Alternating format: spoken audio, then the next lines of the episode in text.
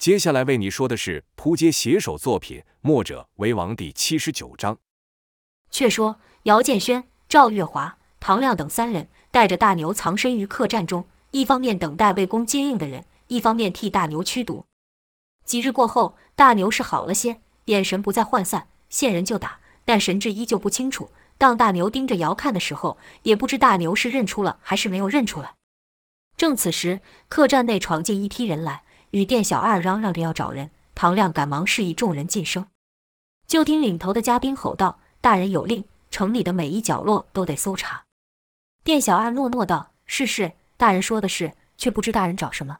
若能告诉小的，小的也好帮大人找找。”那嘉宾一手揪住小二，骂道：“赵公要做什么，还要跟你报备吗？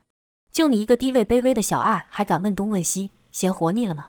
劝你少管闲事，站一旁就好。”小二见嘉宾蛮横，不敢多说什么，心想：狗仗人势的东西，骂我身份低微，你又好上多少？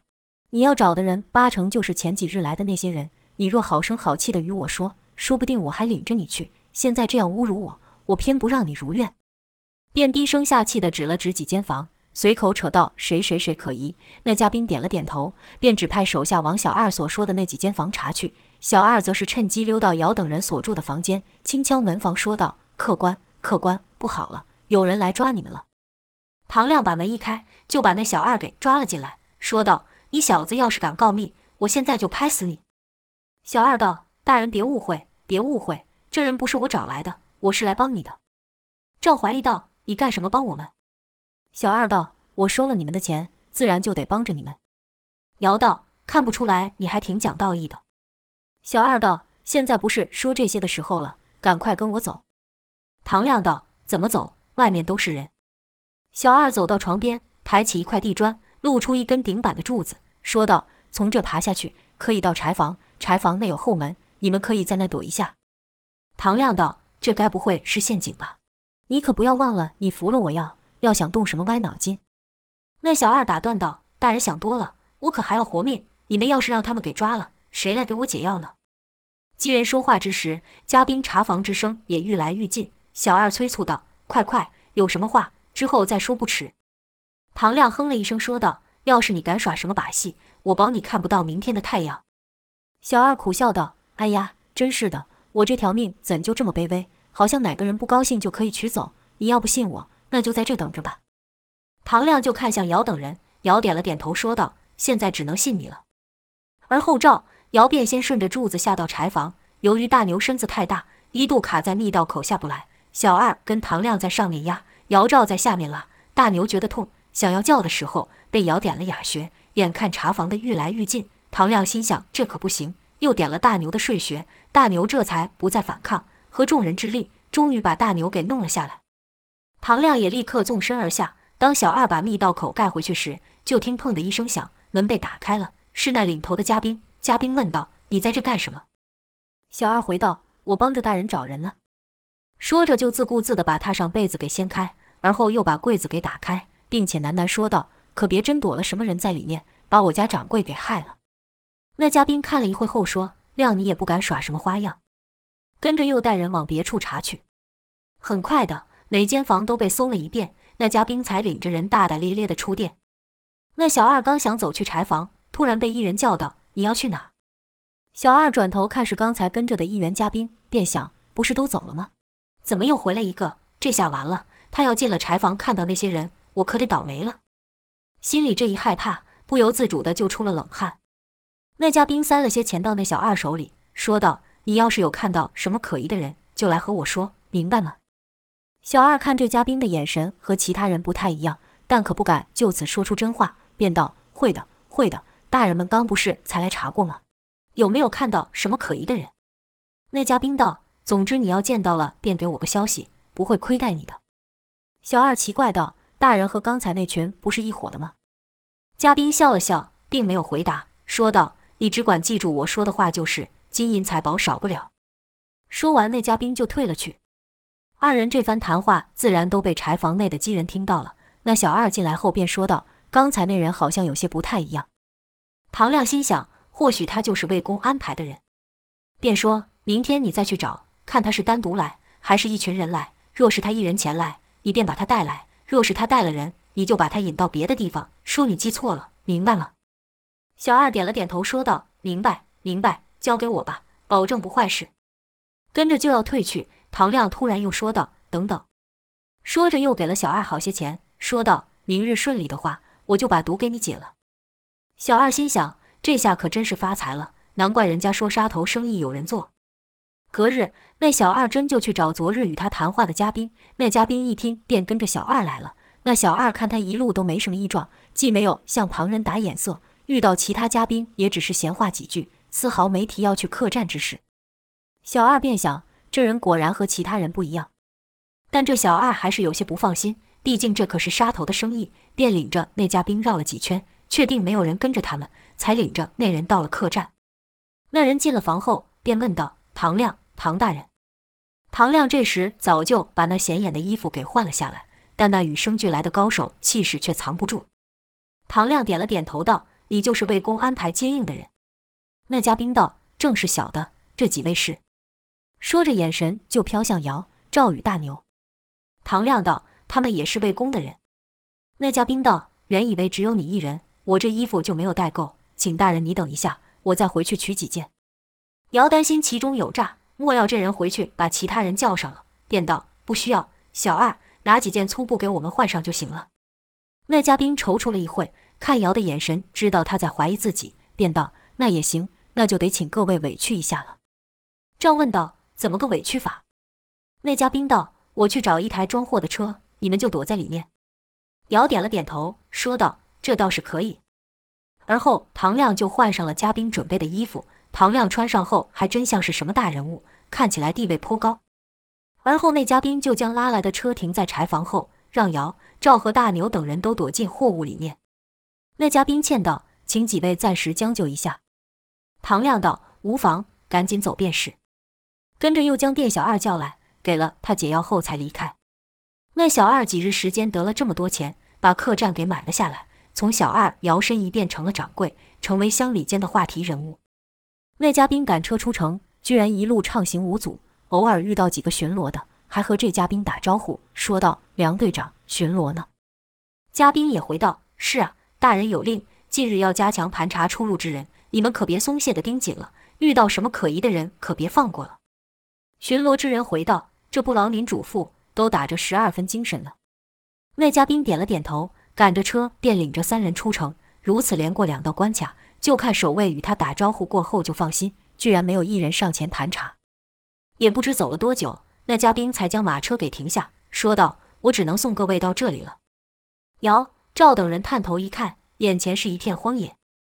那嘉宾指着前方说道：“穿过这地，再往前走几里，就是魏公的地盘了。这一片荒野是三家地盘的交界处，不是很太平。但以唐大人与几位的身手，应该不是问题。”唐亮道：“多谢搭救。”说完，唐亮转身就要走。那嘉宾突然拉了拉唐亮的衣服，唐亮便问道：“还有什么事？”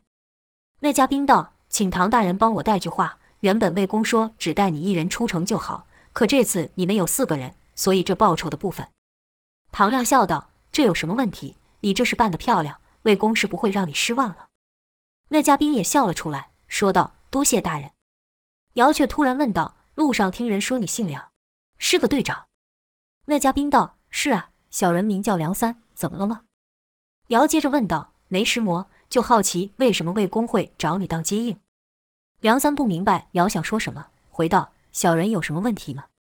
姚道：“你这身子没有问题，我只是好奇为什么会选你当接应，而不是平常巡城小校或是菜贩、商人等时常需要与外面往来的人呢？”梁三笑道：“原来是这事啊，这您就有所不知了。官位要太小了，像您说的商人、菜贩，他们没有权力，办不了事。有巡逻的要盘查，他们能说不吗？要是拒绝，那不就露馅了吗？”摇头说道：“有点道理，那找官大的不就得了？”没人敢查。梁三道：“官要大了，一举一动都有人注目，更容易惹人怀疑。像我们这种要上不上、要下不下的人才适合干这事。毕竟以我的条件，再怎么努力也就这样了。走这趟赚的酬劳，可比我平时赚的多多了。”摇哦了一声，才明白里面还有这层道理，喃喃道：“有道理，有道理。”听到此，唐亮就好奇问道：“另外两家接应的也是如此吗？”梁三道：“其他两家接应的人，我虽然没有碰过，但想来也是如此。”几人别过梁三后，便继续往前走。突然，姚突然想到一事，便停下了脚步，说道：“不对呀，我们既然出了那姓赵的地盘，为什么不直接逃走，还要随你去见那什么魏公？谁知道那魏公有什么心眼，可别逃出了虎口，又进了狼窝。”唐亮道：“小鸡仔，你以为惹了赵公、韩、魏两人不紧张啊？那肯定也是加紧防范。你们来的时候容易，现在想出去，没有魏公的帮忙，恐怕走不出几里就被人给发现了。要是身上干净倒也还好，可你们身上还带着蓝眼泪。”赵插口说道：“说老半天，你还是在打宝物的主意。”唐亮道：“我可没那么蠢，将那惹祸的玩意带在身上。虽然我唐家堡在这里也算有点势力，但若让人知道我有那玩意，只怕从此将不得安宁。倒是你们该好好想想，这宝物对你们来说有什么用？”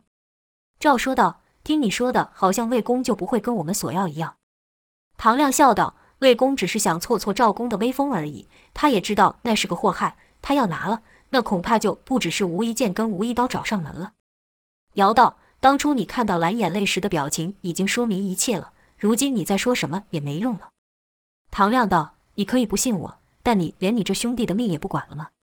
姚道：“若是跟你去了魏公那，你真有办法可以救他？”唐亮一拍胸脯说道：“你要说其他的事，我还真不好说。但驱毒这事，我却可以向你保证。”姚先看了看大牛，又看了看赵，就见赵薇一点头，姚便对唐亮说道：“那你还抢不抢这蓝眼泪？”唐亮道：“只要不在赵公手上，我们就不动手。”姚道：“那魏公呢？”唐亮道：“自然也不会。”他还能保你们一路平安。姚道，看你也是个有头有脸的人物，可别说话不算话。唐亮道：“笑话，我跟你这小鸡仔扯什么谎？”如此，姚赵等人就同意随唐亮去魏府。几人走了一日一夜，却还没穿过这片荒野。眼看又入了夜，几人就感到疲倦了，想找个可以地方暂时休息。赵便道：“这里怎么这么荒凉，一间屋子都没有？”姚道：“不然怎么叫做荒郊野外呢？”可几人走着走着，前方居然真就出现一间屋子，这可把几人吓了一跳，不知道是该进去还是不该进去。就连唐亮一时也拿不定主意，看着那屋子良久后，才说道：“我去探探。”姚看那屋子阴森森的，便道：“这里怎么会有屋子呢？”赵道：“你怎么这么胆小？怕什么呢？休息一晚，我们便走了。”如此，几人就朝那屋子走去。这屋子不大。一眼就能看到底，里面有一尊巨大的神像，但由于无人整理，这神像就和这间屋子一样，盖上了一层厚厚的灰尘。唐亮道：“看来是一间小庙。”几人整理出一个角落，便各自休息去了。也不知过了多久，突然听到有脚步声走来。姚由于心里觉得不踏实，便不敢熟睡。一听有声音，立刻就醒了，忙摇晃一旁的赵月华，说道：“喂喂，有人来了。”赵被姚这一推，也就醒了，便回道。别自己吓自己，除了我们之外，这里怎么可能会有其他人？姚也怕自己听错，便又凝神听了一会。这次不光是听到脚步声外，还听到有人说话，便道：“真的有人？那个梁三不是说这里不太平吗？这地方会不会是匪人的据点？”赵觉得姚有些大惊小怪，说道：“那也就是小贼而已，你怕他做什么？”此时唐亮听到两人说话也醒了，便说道：“我看我们先躲躲，看看来的人是什么人，或许真被你说中了。”要真是匪人的据点，顺手收拾就是了。如此，几人就带着大牛躲到神像后面。随着那脚步声愈来愈近，就听到两人对话之声。一人说道：“师兄，你这嘴怎么就管不住呢？你看，多受了这么些皮肉之苦，语气甚是心疼。”另一人道：“我怎么了？我有说他什么吗？我不过是说我见过的一种动物而已。”原说话之人道：“可你形容那动物尾巴大到连行动有困难。”那不就是暗示他的大权旁落了吗？另一人还不服气，说道：“我又没有指名道姓。”原说话之人叹了口气，说道：“这次为了救你，我跑了多少的地方，说来也真是惊险。要是我再晚来一步，你这脑袋就没有了。”另一人却笑道：“脑袋没了又如何？说不定我这脑袋一掉，我就在另一个世界醒了呢。”原说话之人则道：“师兄说的也不无道理，我被修炼也是为求能摆脱俗体。”得道升仙，但如今我们这身子在这里还有些用处，还是慢些再死吧。另一人道：“哟，师弟，你也能看到一些了吗？”原说话之人道：“没有，但也能隐隐感觉到有一件大事要发生。说到这的时候，两人已经进了屋里，瑶就觉得其中一人的声音颇为耳熟，但一时又想不起来是谁。好奇心驱使下，瑶便探头去看，这一看差点让他叫了出声，因为说话之人是他再熟悉不过的人，来人居然是他的师傅冯继子。另一位与他师傅随行的人，他就不认识了。那人生的甚是矮小，穿的一身破旧又不合身的衣服，头上戴着一顶草帽，面上的胡子长得乱七八糟，看起来就像是乞讨的老头。一眼还用眼罩罩了起来，不知是受伤了还是如何，手上拿了个竹棒。姚心想，真没想到会在这里遇到师傅，师傅又叫那老头师兄，莫非他也是道家三杰之一？那岂不是就是我大师伯庄公子了？看我师伯这模样。跟要饭的没什么区别，难怪师弟说他回无极洞的时候没有看到师傅，估计师傅当时就是去找我这师伯了。冯继子的那潇洒不俗的形象深植在瑶的心中，自然的就以为同为道家三杰的其他人也会是那样。可适才一看，简直就一糟老头，与他师傅相差甚远，不免失望。可一想到在此能巧遇久违的师傅，便起了玩心，想要来一个特别的出场方式，让师傅和这第一次见面的师伯大吃一惊。就没有立刻出去相认，正想着是要从空中而下帅气登场，还是如何的时候，又听到有脚步声接近，姚就感到奇怪了，心想这小屋今晚还真是热闹，不知来的又是什么人啊？肯定是我那师叔随疯子也来了，谁能想得到传说中的道家三杰会在这里聚集呢？可仔细再听，就觉得不对，因为可不是一人，而是好几十人。赵以嘴型说道：“是来追我们的吗？”姚耸了耸肩，表示不知道。就听屋外一人喊道：“冯前辈，我们敬你是前辈，但你也不能如此妄为，把我们大王要杀的人给劫走。”这话一出，姚、赵与唐亮三人都是一惊，因为说话之人的声音他们认得，是无一剑。姚更是不解，心想：师傅消失的这几天，居然是为了救这师伯？不对呀，他既然是师伯，那武功肯定比师傅还高，那怎么还需要师傅去救呢？这时就听冯继子说道：“我师兄不过说了一些话，尽管不中听。”但你们关了他这么久时间，又把他打成这样，也该够了，还要取他性命，只怕太过分了吧？外面又一人说道：“冯前辈，这可怪不了他人，我家大王已给他很多次机会了，只要他改口，那是好吃好喝好款待，但他就是不改口。”这声音居然是无意的。姚、赵两人都想，这两人前几日还打得难分难解的，怎么今日就联手了？此时庄公子说道：“我不过就说了个小故事而已，有指名道姓了。”我跟你说，这世上真有那种动物，我不是骗人的。那个动物啊，长得像是蝎子，但又不是蝎子，它的尾巴足足有它身体一倍大，走起路来比蜗牛都还要慢。而后就听这位师伯讲了好长一段，姚心想，我这师伯也真有趣，面对晋国的高手，居然一点也不惧怕。转念一想，有我师傅在，再来几个无意剑也是白给。等等，就由我来打发他们，让师傅师伯对我刮目相看。屋外又一人突然喝道。还在胡说八道什么？快快出来受死，我们好回去交差。冯继子道：“你们还是走吧，我不想伤人。”无意见道：“亡命不可违，还请前辈谅解，我们必须将那多嘴之人带回去。”屋外又有人喊道：“道家三杰又如何？得罪了我家大王，任你是谁都一样，给我出来！”冯继子叹了口气说：“你们要如何才会离开？”无意叨道：“冯前辈，你的派头也够大了，为了你。”我们无心山庄精锐进出，要么你把我们全打倒了，要么你让我们把人带回去。冯继子回道：“不过就几句话而已，即便不中听，你们也打了他了，还这样穷追不舍，不觉得逼人太甚了吗？”一人道：“那老儿总是管不住自己的嘴巴，到处得罪人，不知道有多少人想杀他了。受点皮肉伤，只是让他长点记性，要他知道饭可以乱吃，话不能乱说。”庄公子道：“你说这话就不对了，我人缘好得很。”再说，这次是你们大王邀我来的，路途遥远，我就不提了。要我讲故事，也是他要求的，怎么知道他一听就翻脸，也太没风度。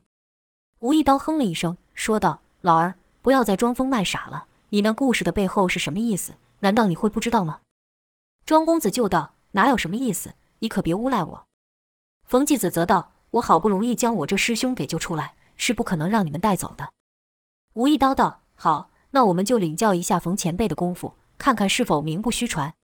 庄公子又说道：“我跟你说，这个名声啊，如浮云，轻飘飘的，你摸也摸不着。你要是想要名声的话，我可以给你。”吴一刀道：“你怎么给我？”庄公子道：“做梦啊！我帮你做场美梦，在梦里你要什么有什么，那不就成了吗？我知道你想当无心山庄的第一人，不甘总是做第二，但你上面还有你师兄。”这话可戳到了吴一刀的痛处，就听吴一刀怒道：“臭老儿，敢耍我！”话音刚落，吴一刀的宝刀就飞了进来。庄公子好像没有注意到一样，还在自顾自地讲。眼看吴一刀的宝刀飞来，庄公子居然吓得大叫，这一叫可把尧给看傻了，因为这位师伯好像真的一点武功都不会。就看那刀飞到庄公子身前一丈的时候，横里扫来一拂尘，将那刀给卷住。前文说过，吴一刀为了对付吴一剑的御剑术，而创出了抛刀术，借由在刀柄处绑上特殊的布料。使其可以于远处将刀抛出，攻击对手。眼看宝刀被缠，吴一刀自然就运起内力，想把刀给夺回。可一连使了几次劲，那刀居然纹风未动，那拂尘好像铁石一样，把他的刀给夹住了。吴一刀忍不住说：“好大的内劲！”庄公子惊吓过后，便又啰嗦道：“你这人怎么突然把刀给丢过来？你们怎么一个个都这样，动手不动嘴？讲几句话，你要不爱听你就走开，又没有人逼你，怎么就动刀呢？”吴一刀道：“你这老儿废话真多，难怪大王受不了你。”说起这事，庄公子又来气了，念道：“你那大王也不怎么样，我也没说他什么，就把我关起来，把我打成这样。哎呦，我都一把年纪，他既然不爱听我说话，又何必把我给请来呢？这不是自己找事吗？哎，人人都想听好听话，活在别人用谎言编织的梦中。”刚说到此，又是一道劲风袭来，这次是一把宝剑，无一剑的剑。就听庄公子又是一声尖叫，慌张地朝后躲去。但那无一剑的剑到庄公子身前一丈，也停住了，和吴一刀的刀一样，被冯继子的拂尘给卷住。不论吴一剑如何催动内力，那剑就是不动。吴一剑道：“好，看来江湖传说也不尽然都是谣言。冯前辈手下确实有些功夫。”冯继子则道：“你这手以气御剑的功夫很是难得，但却有一个致命的缺点。”吴一剑问道：“什么缺点？”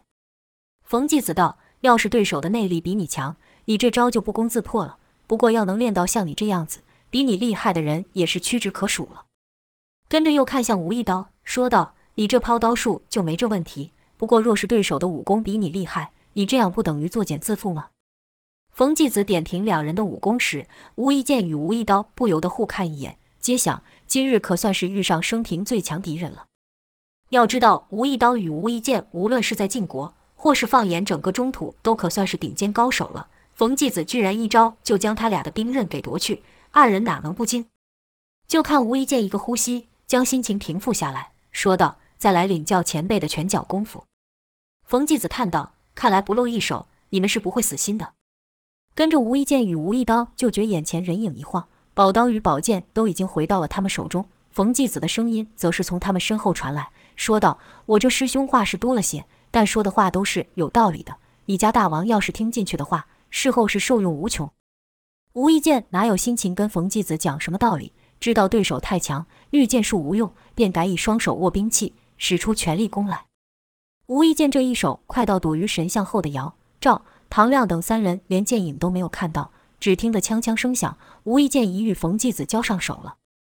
原来冯继子的拂尘也非凡物。是以极有韧性的乌金丝、天蚕线与金丝猴毛所制成，所以是剑削不断，刀砍不烂。配上冯继子的浑元功，这拂尘是时而软，时而硬，可竖成棍，也可挥成鞭，变幻无方，好不厉害。吴一刀见状，也是挥刀攻来，就听锵锵两声响后，便没有声音了，因为吴一刀与吴一剑的兵器又再一次被冯继子给夺了去。冯继子道：“这下你们该知难而退了吧？”吴一剑道：“还没有完呢。”吴一剑话刚说完，吴一刀就抛出一条布缠住了冯继子的手。姚等人见过吴一刀使出这招缠住吴一剑，心里不免担心。冯继子见手被缠住，是一点也不在意，而是问道：“你这是要做什么？”吴一刀道：“自然是怕你跑了。”冯继子微微摇头，似乎觉得吴一刀这做法有点多余。这吴一刀也是大胆，刚才两下失手，知道冯继子内力深不可测，还敢与冯继子近身互搏。就看吴一刀一拉布条，将自己给卷到了冯继子的面前，跟着挥出双掌喊道：“接我这掌！”吴一刀的掌力有如排山倒海般朝冯继子打去。就看冯继子一个侧身，于吴一刀双掌袭来的时候，将缠在手上的布衣圈一套，吴一刀那猛烈无比的掌力就消失了，因为刚才冯继子那一下，便用吴一刀的布把他的双手给套在了一起。在吴一刀出掌的同时，吴一剑也发动了攻击。他知道冯继子内力深不见底，那些欺敌的虚招在冯继子面前根本不管用，便全力踢出一腿。这一腿就蕴含了其毕生功力。就看吴一剑整个人好似一把旋转的利剑，朝冯继子飞去，几乎已到了人剑合一的境界。姚等人看过吴一剑的腿招，尤其是唐亮，还和吴一剑交过手，知道其功夫厉害。吴一剑这一下还以身旋转增加腿劲，唐亮心想：好个吴一剑，单就这一腿，我就接不住了。尽管杀招临面，冯继子却还是那样从容。姚就觉得冯继子的样子好像当初在教他们武功一样，那么轻松自在。冯继子确实只是把这两人当成后生晚辈。眼看吴一剑的腿就要踢到冯继子时，冯继子点了点头，说道：“借由旋转增加攻击力，不坏不坏。那我便用同样的招式破你吧。”说罢，一甩手中拂尘，跟着就看吴一剑的身子不由自主地被更强大的旋转力给吸去。吴一剑就感觉自己好像身处于大海的漩涡中，被一股极强的力量将他的身子给带了去。就看吴一剑从冯继子身旁飞过，而且飞得好远好远。冯继子只是把拂尘顺着吴一剑旋转的方向这么一转一带，就把吴一剑给扫走了。此时双掌被封的吴一刀拼命的想要挣脱，还真就让他拖出一掌。就在冯继子对付吴一剑的时候，冷不防以一记无声重掌拍去。可惜的是，他这招也被冯继子给察觉，那掌还没有打到冯继子，就听“砰”的一声响，吴一刀整个人倒在了地上。那是冯继子以巧劲甩动吴一刀绑在其手上的布所导致。冯继子略感讶异，说道：“没有想到都这样了，你还要出手？”跟着就看冯继子的手划过那布，发出“嗤”的一声响，那连吴一剑用宝剑都削不断的怪物，居然就被冯继子空手削断了。吴一刀心里暗叫：“这这还是人吗？”心里的惊恐促使他大声吼道：“你们还在愣着做什么？还不一起上！”吴一刀这一声喊，才让无心山庄的精锐回过神来，正想要动手时，就看两道黑影飞过，随着那黑影过去，就是一连串的枪枪声响，他们手上的兵器居然全断了。而后那两道飞影停在了冯继子的身前，仿佛有一个隐形的人在冯继子面前拿着般。那两道黑影是吴一剑的宝剑与吴一刀的宝刀。这时，刚被甩开的吴一剑也赶了回来，看到冯继子居然也能使御剑术，而且一次使两把，对冯继子来说好像完事的，便知道自己差冯继子太多。若冯继子有心，刚才那一手，他们只怕没有一个能够活命。吴一剑便说道：“道家三杰果然名不虚传，都停手吧。”吴一刀此刻也是知道自己与冯继子差距太大，一向高傲的他瞬间是斗志全失。那边是冯继子大显神威。这边庄公子的嘴巴却一直没有闲下来，说道：“你们，你们这又是何必？辛辛苦苦练这些武功，就是为了争这一招办事吗？就算让你们赢了又如何？赢了的话，太阳明日会打西边出来吗？更何况你们根本赢不了他呀！”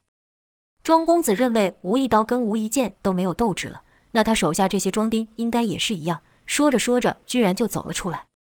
当时有一个离他最近的庄丁。看原本崇敬无比的两位庄主纷纷败下，心有不甘。又听庄公子兀自喋喋不休，心想：所有的事情都因你这糟老而起。虽然手中只剩一把断剑，但还是朝庄公子刺了去，口中骂道：“臭老儿，凭你也配称为道家三杰吗？”这一下可出了庄公子与冯继子的预料。冯继子大叫道：“师兄小心！”庄公子则是喊道：“你！”至此时，一道人影窜出。一脚就将那人给庄丁给踢得老远，救了庄公子。出脚之人是姚建轩。庄公子看着姚，还没说话，姚就先说道：“师伯，你好啊。”庄公子道：“师伯，你说我是你师伯？”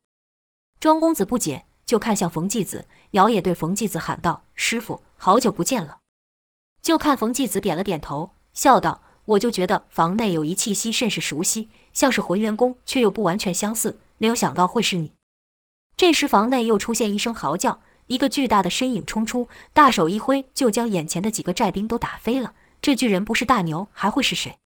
刚才冯继子与吴一剑等人动手时，大牛正在酣睡，此刻醒来，看前面这么多人，就冲了出来，挥手就要打人，把庄丁打飞后，回头看到庄公子，居然也是一掌拍来。眼看大牛那蒲扇大的手掌拍下，庄公子就觉得乌云罩顶般，这次连尖叫都来不及了。身旁的姚接过大牛的一掌，大牛嚎叫一声，又是一掌打来，结果还是和在赵府时一样，被姚两手接住。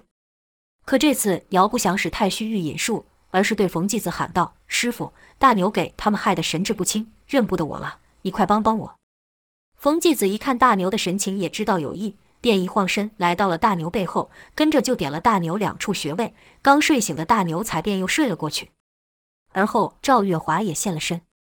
吴一剑怎么也想不到，这屋子里面居然会有姚赵等人，再加上那个大牛，喃喃道：“罢了罢了。”便走了去。吴一刀也随了去。其他庄丁见两位庄主都走了，自然也就跟着跑了。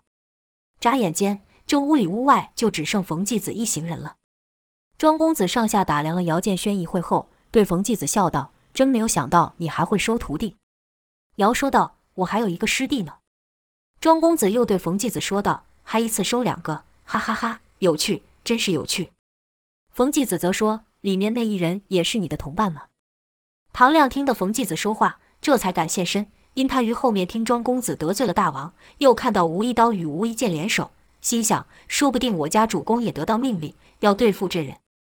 自己若是在刚才现身，那肯定就得和姚等人敌对，故就一直躲着，现无心山庄的人都散去了，才赶出来。这时，庄公子突然说出一句：“那这位俊俏的女子，莫非是你的？”庄公子还在想该怎么称呼时，姚赶忙接过话，说道：“她是另一个师叔的徒弟的女儿。”这复杂的关系可把庄公子的脑袋给打结了，就看他皱着眉，似乎还在想该怎么叫是的。冯继子则道：“屋外凉。”我们进去说话，几人这才又进了屋。刚进屋，姚便对冯继子道：“师傅，你得帮帮大牛。”冯继子点了点头，伸手去探大牛的气息。过了一会后，说道：“大牛的血脉运行一切正常，你给他服过解毒丹药了吗？”唐亮道：“他身上的其他毒我都解得差不多了。”姚问道：“那他怎么还认不出我？”唐亮道：“因为赵公还在他身上下了一种药，那是专门用来控制奸细，使人神智丧失。”说真话的药，此药原本只有晋王有，但因为赵韩魏三公也在晋王身边安插了不少人，为了怕自己的人曝光，便秘密的研究出解药，以求自保。姚这才明白，说道：“这些事你之前怎么不说？只是一直要我们和你去魏府。若不是你看到我师父这么厉害，你也不会老实。”唐亮没回话，因为此事甚是机密，他哪能轻易对旁人说？若非看到冯继子刚才露那一手，让他打从心里佩服，他是不会说的。冯继子点了点头，说道：“原来如此，难怪寻常解毒丹药无效。”跟着冯继子又问姚：“你怎么会在这里？而且武功看来是大有长进。”姚没有回话，而是反问道：“师傅，你又怎么不在无极洞？师弟还回去找过你呢，说等了几天都没有看你和大牛。”冯继子叹道：“自从你们兄弟俩下山后，大牛没有一天不吵着要下山去找你们的，甚至好几次趁我没注意跑到了半山腰。”可终究是感到害怕，便停在那了，记不下去也不回来。被我发现后，才带了回来。谁能想到你们这一下山，居然就像人间蒸发了一样？我在山上等了一段时间，愈等愈觉得奇怪。以当时你们的武功，蜈蚣寨那几个寨主应该不是你们的对手，便下山去看了一看，就是那次大牛，偷偷跟了下来。说到此，姚就忍不住看了一看大牛。大牛此刻睡得口水都流下来了，模样甚憨，但姚却感动道：“大牛为了找我们。”居然下山了。冯继子接着说道：“到了蜈蚣寨，那寨已经没有半个人了，连炼药的炉子也毁了。我就知道你们成功了，知道你们没事儿，我便带着大牛回山了。”冯继子对童风和姚是有感情的，但他认为自己的一身本领已经毫无保留地交给二人了。童姚下山后，既然有其他的打算，不想回来，冯继子也不好去把两人抓回来，就像当初教两人练功一样。冯继子将窍门与方法告诉二子后，便全凭他们自行领悟。对冯继子来说，人生之道如同练武一般，他不会去限制二子，但若两人有求于他，他会是他们最坚强的后盾。听到此，姚第一次觉得亏欠，说道：“师傅，都怪我贪功，以为学会了师傅的功夫后，便可在江湖上崭露头角，名扬天下，所以破寨后，我就怂恿着师弟。”跟着姚便将自己如何去到药王谷。如何遇上了赵月华，又如何阴错阳差的被热泉给冲到了大海，飘到了那一技之岛，又如何回来中土遇上九夷的人和童风分开，而后又遇上童风和墨家人，直到现在。冯继子是静静的听着，庄公子则是愈听愈激动，不断的询问当中的惊险之处。好像在听故事谈。待尧说完后，庄公子是哈哈大笑，而后拍了拍尧的背，说道：“师弟、啊，师弟，你收的这徒弟真不错，他的故事我得拿来好好说说，有趣至极，真是有趣至极。”姚原本还怕被骂，但听着庄公子帮他说话，这提着的心就放下了。原本还想说这师伯疯疯癫癫的，也不会武功，心里有些失望，此刻却对这师伯有了好感。跟着姚就介绍赵月华，说道：“师傅，师伯。”这位说起来和你们也有渊源呢。冯继子与庄公子同时看向赵，问道：“是吗？什么渊源？”姚便道：“他的父亲就是鼎鼎大名的九黎寨主赵天烈。”就看冯继子与庄公子是一点反应也没有，还在等尧说赵月华与他们有什么关系。要是以前赵月华县有人说不认识他父亲，或是打出九黎的名号不管用，他肯定会生气。但这次他却觉得尧这样说很让他尴尬。因为他看到冯继子那出神入化的武功后，就知道冯继子的武功比他爹高的太多了，论辈分还长他两倍呢。当尧在与冯继子说前世的时候，赵就在担心，之前他常说尧的武功是三流的，是小偷功夫。尧要是当着冯继子的面把这话给说出来，那他就得羞死了。好在尧并没有提这件事。赵青拉尧的衣服说道：“说这干嘛？丢死人了。”尧还奇怪呢，心想。之前你不是一遇到人就抬出师兄的名号，怎么这次还嫌丢人？我觉得师兄很好啊，哪有什么不能说的？便接着说道：“师傅，师伯，你们知道那位赵天烈是谁的徒弟吗？”冯继子与庄公子互看了一眼后，都摇了摇头。尧说道：“是随风子师叔的徒弟呢，所以他就成了我的师兄，也就是你们的师侄。而他呢？”说着，尧就看向了赵。似乎也在想这称呼该怎么说，想老半天也没有想出来，便说道：“他就是另一个师叔的徒弟的女儿。”庄公子一拍额头，说道：“哎呀，我到现在还是没有想出来，这师叔的徒弟的女儿该叫什么？”冯继子笑道：“一样叫师侄就好了。”庄公子这才释怀，说道：“好，一律叫师侄简单多了，以后你们的徒弟和你们俩生的娃也都叫做师侄。”这话一出，姚、赵的脸登时就红了，说道。师伯，你你在说什么呢？